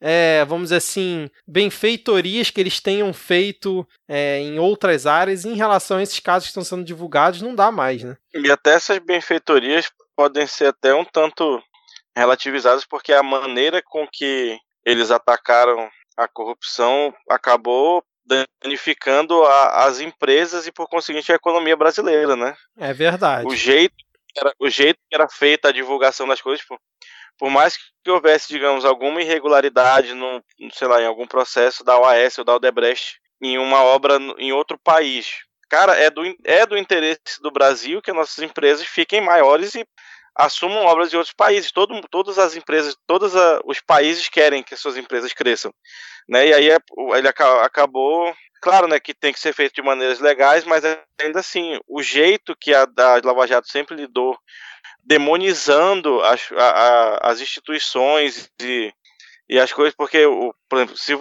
quem comete crime são pessoas, né? Então você pune as pessoas. Você multa e a empresa faz ela devolver alguma coisa, mas a empresa continua funcionando porque ela bota a economia do país para frente. Uhum. Né? No caso da Operação Carne Fraca foi a mesma coisa, né? Eu que trabalho com, com a parte de, de alimentos, o jeito que foi feita a comunicação ali daquela, daquele escândalo do, da, do, do papelão lá, de não sei o que, aquilo ali só só fez mal para a economia do país. E, e, parte da crise que a gente vive hoje são essas grandes empresas, grandes grupos econômicos que não estão mais funcionando direito. Uhum. Né? Então, essa, essa, tática de demonização do, do, do, dos réus da Lava, da Lava Jato, não, não das, das, pessoas, né, mas das instituições, e aí incluído o Partido dos Trabalhadores, que fez muita merda, mas não exatamente aqui. A, quem fizeram foram as pessoas, né? E aí você demoniza a instituição e aí foge do rolê de todo mundo, né? Uma coisa que é prejudicial para o país. É, o único réu nominalmente que foi demonizado foi o Lula, né? Assim, é, se você parar para pensar, né? Mas diga aí, Rodrigo. Não, a, a, minha opinião, ela, eu dei minha opinião aquela vez, eu não mudei ela ainda, eu não vejo o benefício que ela já tem trazido para o país. Os políticos que eles foram presos por envolvimento em corrupção, eles é, representam, no fim das contas, é, representariam um pouco na mudança do combate à corrupção. A gente não ataca realmente o crime e corrupção, a gente ataca as coisas pontualmente e demoniza instituições, como o Diego falou. Se a gente for pensar no grande prejuízo que a gente teve de cidades que elas simplesmente entraram em, em bancarrota por conta de não ter mais uma empresa, não ter, não ter emprego qualquer. Você tem é, uma quantidade enorme de, de, políticos que poderiam ser envolvidos nisso, mas que a gente passou pano para cima deles e eles continuam com um grande poder político atualmente, né? A gente percebe que não teve diminuição da corrupção, muito pelo contrário, talvez. Parte da Lava Jato significa uma ascensão desse extremismo de, de, direita que a gente tem hoje, ela também tem uma, uma conta a se pagar nesse sentido. Se a gente pensar financeiramente o que a gente reaveu com a Lava Jato é ínfimo, se comparado ao prejuízo que a gente teve, é risível. O que a gente reaveu com a Lava Jato é uma, uma coisa para tapar buraco. Se pensar no que a gente perdeu financeiramente, é gigantesco. Gigantesco. Então, a Lava Jato é se, se colocar na, na ponta do lápis, pode considerar que ela só trouxe prejuízo para o Brasil. Então, a, a Lava Jato, praticamente desde o seu início, tinha pessoas que elas não eram, não, não deveriam lidar com esse tipo de combate, elas não têm, não têm moral para fazer isso, inclusive o Sérgio Moro. Vou lembrar da atuação do Sérgio Moro no Banestado ante anteriormente, que é o caso que trouxe fama para ele, ele foi um grande juiz passa-pano. Então, ele, o, o, o caso do Banestado já trouxe prejuízo para os cofres públicos, a gente não conseguiu reaver nada naquele caso, e a gente volta a essa situação de uma escala muito maior com, com a Lava Jato, além de desestruturar o sistema judiciário brasileiro. Então a gente consegue eh, agora perceber que olha como é que foi esse funcionamento e quem são essas grandes figuras. Até por isso que para mim dessa parte dos vazamentos agora, um dos mais importantes é a gente perceber esse conflito quando se expõe que eles tentaram de diversas maneiras firmar um impeachment do Gilmar Mendes. É uma obsessão, uma... né, cara? Caramba. É, isso cria uma fragilidade enorme agora para o que restava de, de confiança da, da Lava Jato. Então, ela já, eles tentarem atacar o STF coloca eles numa posição muito muito ruim, muito frágil, pensando que é o STF que vai ter que decidir os rumos do, do que se, é, se requereu para suspeição do Deltan e do Moro. Então, isso, esse, essa, esse vazamento que indica a tentativa de impeachment do Gilmar Mendes, essa arquitetura de máfia ali por trás, ela, para mim, talvez seja o que mais vai pesar agora para essa decisão do STF que vem logo agora no, no próximo mês. É, eu falei no último episódio e repito que eu tô muito curioso para ver qual vai ser a decisão aí do, do plenário da STF em relação a isso, cara. Se eles vão querer devolver na mesma moeda, indiretamente, né? Ou se eles vão arregar. Tô muito curioso. Tem uma outra curiosidade que eu tenho aqui agora também, já pensando no próximo tópico, para puxar um gancho. Hum. E tava na, nas manifestações ontem, né? É, e no meio das manifestações estava passando um pessoal saindo do trabalho numa, numa farmácia, praticamente em cada esquina aqui de, de Vitória tem uma farmácia, né? O pessoal saindo da farmácia com uma camisa escrita Morozol. Eu não sei se Morozol é um remédio ou se Morozol é mais uma camisa em apoio ao Sérgio Moro. Morozol, cara. ah, excelente, cara. Ah, Ali, aliás, tem um remédio que chama Morozil. Como é que é o Oi, remédio? O remédio chama Morozil. Morozil? É. Ah, vai, vai ver que o Tem remédio que chama Morozil. Vai ver que o Rodrigo leu errado, né? Vai ver é, que era moroso. lido errado, cara. Mas isso, pô, isso já, já, é uma camisa muito boa também pra esse pessoal. Morozinho é muito. Bom, era, mas... era tipo assim, se tinha azul no, no letreiro, que a marca é em azul. A, estranhamente a camisa era, era quase um vermelho, assim, era um magenta, então não sei se, se era realmente uma, uma, uma, camisa de, de apoio ao Moro ou não, mas eles não iam colocar uma camisa magenta de apoio ao Moro, não teria que ser amarela. É, com certeza. Mas aproveitando que você puxou o tópico aí das manifestações, você que teve lá, foi tsunami ou marolinha dessa vez, cara? Porque o apoio foi bem menor, né? É, não, eu queria muito que tivesse tido um engajamento maior, que tivesse tido mais gente. É, infelizmente diminuiu o número, mas também não era, não era nada imprevisível. Assim. Eu imaginava que o número fosse maior do que aquela, aquela manifestação que foi do 30 de julho, né, que 30 de junho, que foi a maior que a gente teve provavelmente até o momento. Então a tendência era que diminuísse um pouco agora, até por conta da, da dificuldade de você é, manter uma, uma aderência das pessoas quando você tem notícias péssimas todos os dias dessa maneira. Sim, é difícil é. Você, você ter um foco na pauta para que as pessoas vão à rua daquele modo, para aquela pauta, para aquele ponto. E no, no, caso aqui de Vitória, por exemplo, a gente ainda teve a greve do, dos rodoviários também, que prejudicou bastante a chegada dos manifestantes no ponto de concentração.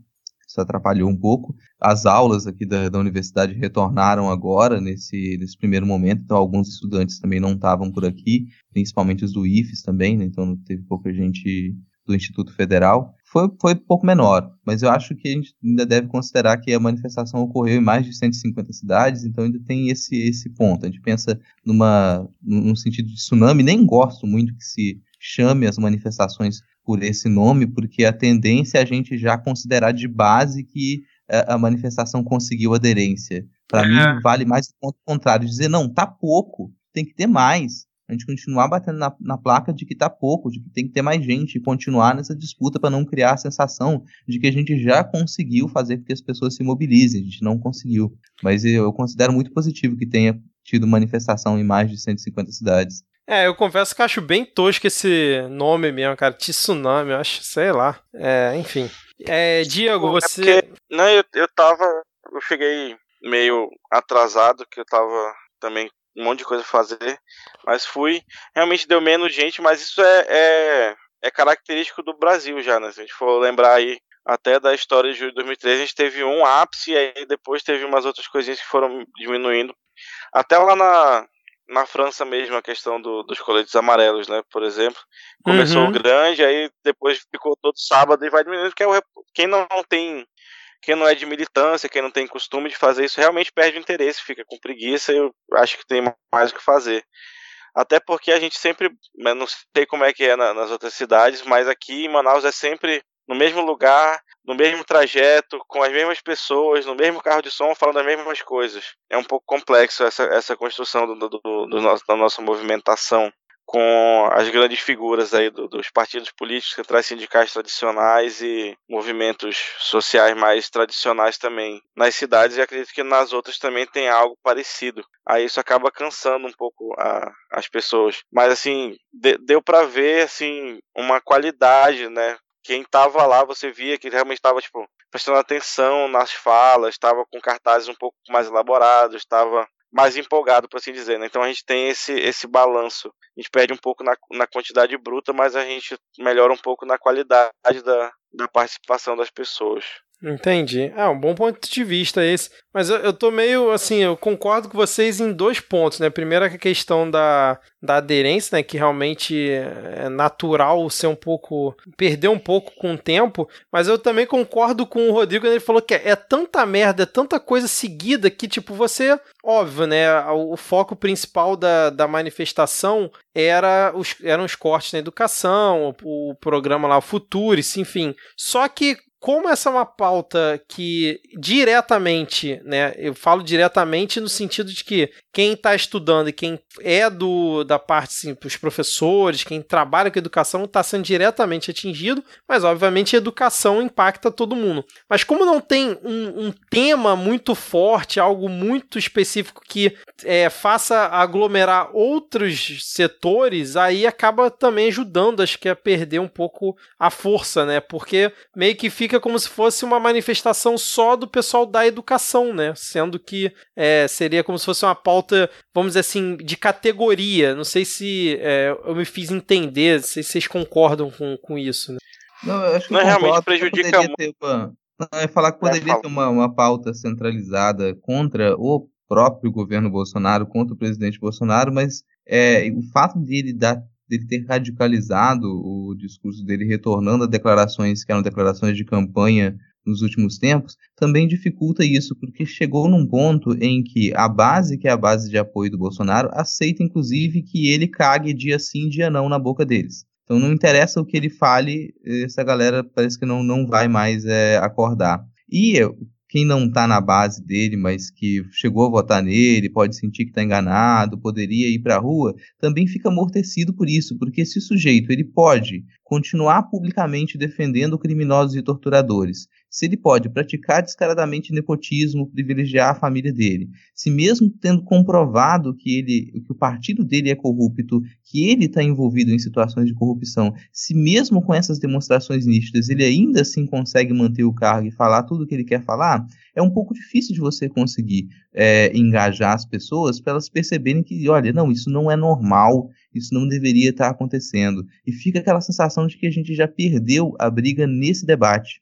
A gente é obrigado a arranjar uma outra pauta que ela traga engajamento. A pauta da educação, ela parece que aos poucos se desgastou também. Uhum. A gente começa a ter outras pautas agora com o problema trabalhista, a gente não conseguir ter crescimento do número de empregos é, formais e de qualidade. A gente também tem o um aumento do endividamento das pessoas. Tem algumas outras pautas que a gente vai ter que bater nelas. Agora, à medida que a gente bate nas pautas e a gente não consegue seguir em frente com elas, a tendência é que elas percam aderência logo na sequência, porque as pessoas se acostumam com aquilo, passam a achar aquilo normal. Muito bom, cara.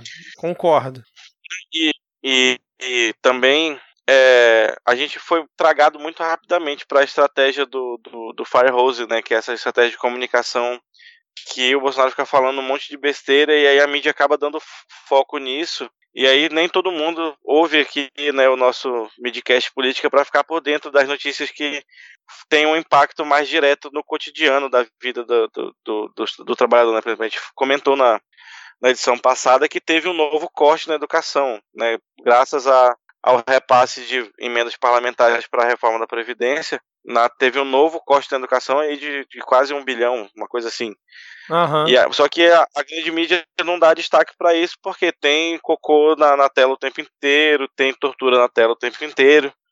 Isso gera mais clique, né? E é, é isso, é para isso que o, o, Bolsonaro se comporta como se comporta e o Trump se comporta como se comporta, né? Para garantir que tenha sempre essa mangueira de merda jorrando, para no meio eles colocarem os pedregulhos que vão acabar batendo na nossa cabeça e nos matando. É, cara, realmente não tem como não pensar que é, esse tipo de comunicação é justamente para fazer desviar o foco, cara, porque é muita coisa num curto espaço de tempo, é impressionante. Bom, senhores, já estamos aqui avançadíssimos na hora, já são quase uma hora da manhã aqui. Atenção, ouvinte, né? Você acha que aqui tem moleza, mas não tem. É, eu queria muito falar sobre esses, esses outros temas que estão aqui na pauta, mas Acho que não vai, a gente não vai conseguir. É, vamos só comentar rapidinho sobre é, cada ponto, assim, rápido mesmo, só para a gente poder já fechar aqui. É, principalmente em relação, assim, não sei, né? Eu vou puxar a bola, vocês comentem se quiser ou não. Que foi a, a questão da PM lá do Maranhão é, agindo contra os manifestantes. É, eu queria saber a opinião de vocês, né? Já que, como tem o Flávio Dino lá como governador no, do Maranhão, vocês acham que não tem muito o que fazer, se, que nem ele mesmo falou, ou ele poderia ter intervido é, na situação. O que muita gente criticou e que gerou assim debates homéricos aí por perfis da esquerda que eu acompanho, né, pelo perfil do Midcast. A galera caiu bem bastante no pau, cara, em relação a essa situação. Queria saber a opinião de vocês aí. Então, cara, acho que independente de posicionamento político, a pessoa quando ela tá numa posição como governador, todos vão agir basicamente de, de forma parecida em, alguma, em alguns pontos, né? Sim. Então, tipo, no, eu, ele. Quanto a dizer se ele tem culpa ou não, se ele, ele tem culpa sim, porque ele é o comandante em chefe da Polícia Militar do Estado. Né? Todo, todo governador tem o poder de comandar a sua, a sua polícia militar. Então, se a polícia fez isso, ele tinha como impedir. Né? E aí dizer, tipo, é, por exemplo, quando a gente defende partido A ou partido B, a gente fala de linhas ideológicas e não do comportamento dele no governo, né? Eu fiz várias greves contra o governo do PT, inclusive era um governo muito filho da puta de se fazer greve contra, porque a gente não era nem recebido né, para negociar. Então, não é porque ele é do PCdoB, que ele é o, o cara que o Bolsonaro não gosta, que ele vai ser um governador exatamente bonzinho e que a PM dele vai dar flores e água para o manifestante. A PM é a PM em qualquer lugar e a PM vai fazer o que a PM faz. Gostei dessa análise aí, cara. É, Rodrigo, e você? É só reclamar de quem reclamou de, da galera criticando o Flávio Dino Sério pois mesmo, é. bicho? O pessoal não aprende, não? Não aprende? É imune ao aprendizado a esse ponto? De você achar que porque o cara tenha posicionamentos públicos que eles não vão é, em favor do absurdo, só pelo simples fato dele ser um político que se posiciona é, contra o Bolsonaro, a gente, a gente vai aceitar qualquer coisa que ele assine? Sim, era de responsabilidade dele conseguir barrar o que aconteceu. Ele é responsável, ele é o governador do estado. Ele é responsável por isso. Se a gente se, se acostumar a não cobrar de quem está na oposição agora, no momento em que a gente conseguir reaver terreno e as pessoas que hoje são capazes de fazer uma boa, uma boa posição se transformam em situação, a gente vai se ver de novo na mesma situação que a gente se viu quando o PT entrou para o poder? Não, cara. No mínimo a gente tem que ter aprendido com essa história. É, cara, concordo com você. É, essa a briga que eu vi rolando na timeline da galera criticando quem criticou o Flávio Dino realmente foi incompreensível para mim, cara. É, enfim. É, não, é, é só você pensar que vem do governo do PT lei antiterrorismo, que criminaliza é, movimento social. Você pensar que vem Força Nacional de Segurança, que é, não é uma ideia ruim no campo das ideias, mas que é só é executada de uma maneira extremamente truculenta né? Não é porque a pessoa concorda com a gente no, no papel ideológico que ela, quando está no governo, ela vai ser governo, cara. E o governo a gente sempre tem que estar tá com ele em xeque o tempo inteiro, senão ele pisa na gente e nos mata. Não, e é, você me fez lembrar um conhecido meu que no início do Midcast Política, é, ele escutou, não sei se foi o primeiro ou o segundo episódio, falou: pô, mas vocês só falam mal do governo, só falam mal do Bolsonaro. Eu falei pra ele: cara, olha só. Primeiro que as pessoas que estão participando realmente, ninguém gosta do Bolsonaro, isso aí é unânime. Eu até falei pra ele: pô, a galera que tá gravando comigo é, é totalmente à esquerda. Eu não me considero uma pessoa de esquerda, mas me considero alinhado com várias pautas, vários temas que a gente discute aqui, e principalmente na questão de ser contra tudo que o Bolsonaro defende. Mas se fosse para ficar elogiando o governo, isso aqui seria assessoria de imprensa, porra. O governo já tem a máquina na mão para fazer a divulgação, publicidade que ele quiser, já tem um bando de site, blog que apoia ele. Então, não precisa o Midcast ficar falando das coisas possivelmente boas que o governo faz ou deixa de fazer. Ele já tem o, a própria máquina dele para fazer isso, né? A gente tem que realmente, como o Diego comentou aí, né? É colocar em xeque as atitudes que, na nossa visão aqui, são ruins, né? Então, é, mas isso aí foi um caso isolado, foi um conhecido meu que comentou isso, mas eu acredito que, sei lá, a maioria dos ouvintes não, é, bicho, não concorda com essa eu, visão. Sabe quando que eu vou defender o governo? Quando que eu vou falar bem de governo? Quando eu estiver no governo. É isso aí. É isso aí, cara. Acho que isso e resume. Às vezes bem. nem assim, porque você vai ser obrigado a fazer concessões pra poder angariar apoio político. E tu vai chegar em casa e falar: puta que pariu, velho. Tive que almoçar com aquele Zé Buceta do fulano do partido tal. é. Aliás, tá falando nisso, falando em, em, ter que fazer concessões, né? Tem uma pauta que a gente não comentou aqui, que era muito importante, não teve espaço no programa. Eu espero que no próximo a gente consiga comentar, porque já tem bastante informação sobre isso e ainda não explodiu na imprensa, que é o escândalo Paraguai-Brasil em Itaipu, né? ah, é verdade, cara. Mas vamos deixar essa vírgula aqui que, se, se possível, no próximo programa a gente deixa um ponto para comentar sobre isso. Bem lembrado, já, já tinha esquecido desse caso, porque essa semana foi meio maré mansa em relação a isso, né? Mas muito bem lembrado, Rodrigo. Vamos, no próximo episódio, sem falta, a gente comenta sobre isso. É, vocês querem falar mais alguma coisa sobre os outros tópicos que estão aqui na pauta? Querem fazer um breve comentário e tal? Eu, eu tô satisfeito já. Satisfeito. Então, beleza, vamos fechando por aqui.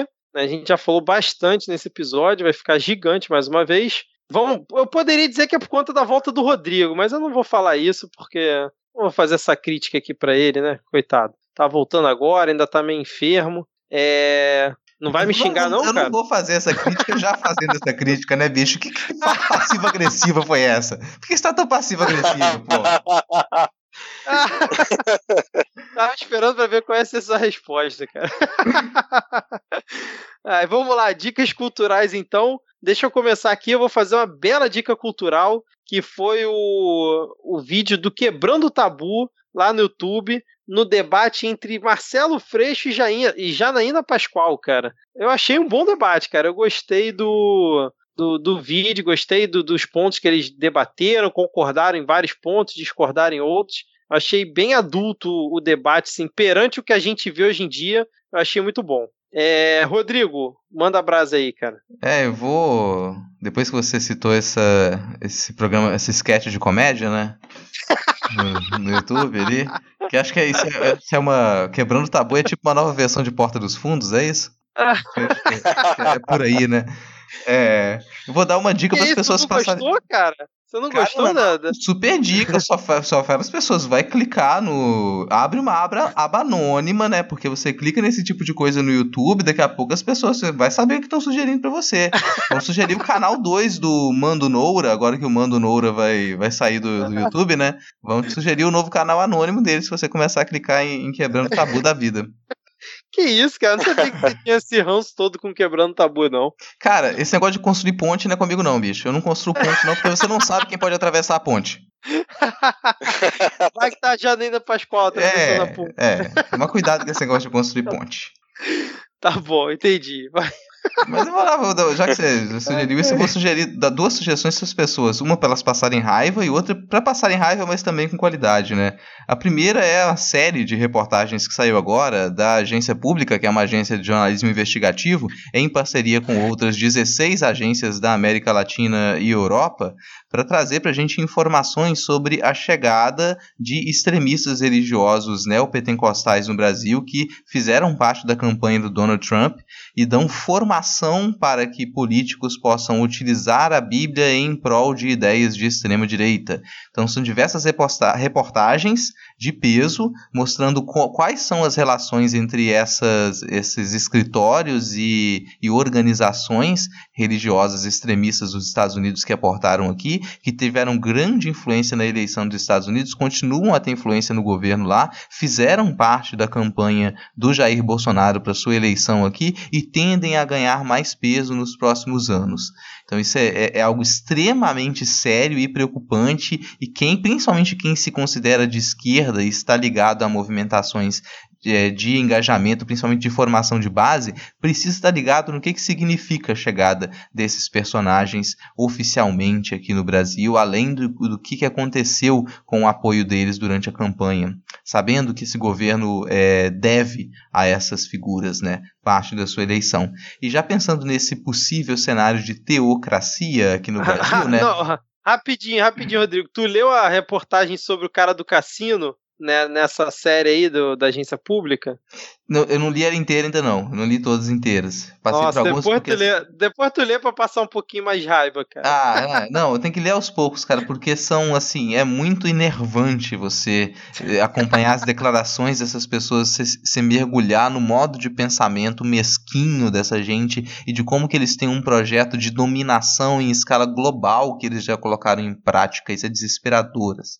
E por isso que não é não é não é conspiração e não é exagero você imaginar um país, um Brasil oficialmente teocrático, porque é esse é esse o projeto de poder de pessoas como o Silas Salafrário que está envolvido nessas histórias também. Mas se você quer imaginar esse, esse tipo de país, mesmo que não seja oficialmente teocrático, ainda que seja é, oficialmente considerado laico, a minha sugestão cultural é o filme do Gabriel Mascaro, que é o Divino Amor, que está tá em cartaz ainda em alguns cinemas, né? Que é um filme com, com a Paz como protagonista e que se passa num Brasil dominado por todos os toda, toda a burocracia e da neopentecostal está na vida cotidiana das pessoas. Você acompanha a história de um casal que sonha ter um filho é, é muito bem construído, esteticamente é primoroso e é tão realista, condiz tanto com a atualidade, com o momento em que a gente vive, que torna tudo mais assustador. Isso que é foda. Mas tu achou tão muito bom o filme, né? Não assisti ainda. Ah, eu gostei bastante, eu gostei bastante do filme mesmo. E é, pode ser considerado aí uma, uma, uma ficção científica no, no, sentido de ciências sociais, então a gente tem a ficção científica, lida também com alguns, alguma ficção tecnológica, né? Então, para quem gosta de ficção científica e tem ganas de ver uma boa ficção científica brasileira, a gente já teve algumas e Divino Amor, para mim, pode ser considerado um desses. Excelente, muito bom. Inveja. Eu moro no interior aqui, só passa blockbuster. só Vingadores, né? É, é difícil o cinema aqui. Mas tem boa música. Sim, e aí, olha aí, cara. Que é gancho, hein? Porra, parabéns, Rodrigo. Tanto tem boa música que eu vou indicar para vocês aqui o pessoal da banda Casa de Caba, que é daqui de Manaus, faz um trabalho autoral muito bom. Aí o, o Rodrigo que fica sempre garimpando trilhas sonoras insólitas pro Não Pode Tocar, acho que vai curtir o som da moçada. E então procurem, fica, fica o link aí, procurem lá que é muito bom. Excelente. A gente ainda não tinha citado Não Pode Tocar hoje, né, cara? Fica aqui no finalzinho a menção. Fica o jabá. Ah, esse excelente podcast.